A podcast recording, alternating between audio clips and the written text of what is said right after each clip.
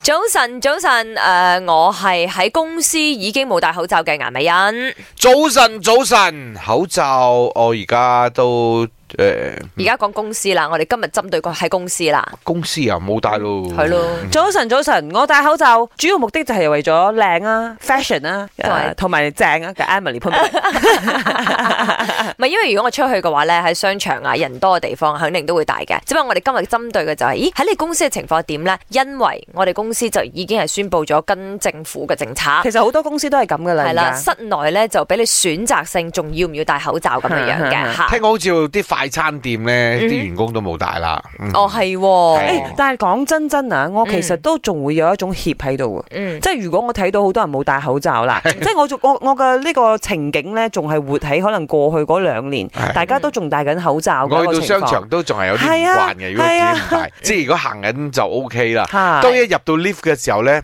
快啲戴先。好似好對唔住大家咁，我快啲攞翻口罩 先。咪先講翻咧，因為如果啊，大部分人仲喺度戴緊，而你冇戴咧，其實你都安全嘅。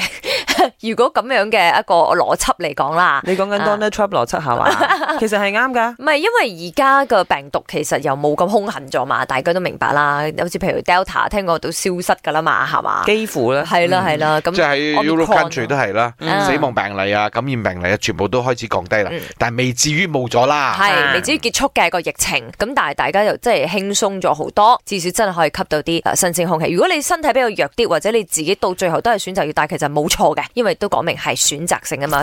咪早晨，我要講嘢。係啊，其實我哋公司仲戴緊口罩㗎，因為誒、呃我哋公司係工廠，所以確保大家嘅安全，我哋仲係戴口罩啊。早晨啊，三位主持人，我係阿欣啊。誒、我哋啊，依家都啲同事其實基本上都冇戴㗎啦，喺個公司入邊。咁我自己咧都依然係堅持喺室內啊，或者人多地方都會戴啦。咁因為屋企有小朋友啊嘛。咁我自己咧就 touch wood 啦，好慶幸其實都仲未中過㗎啦嚇，到依家。所以有時身邊啲朋友問到嘅時候，佢哋都覺得好 surprise 啊。譬如有啲戶外啊，或者係比較人少㗎，都會唔戴口罩嘅。咁人多啊，或者係啲密室㗎， 都堅持要戴口罩咯，因為嗯，我真係唔係好想中啊。多謝你哋啊！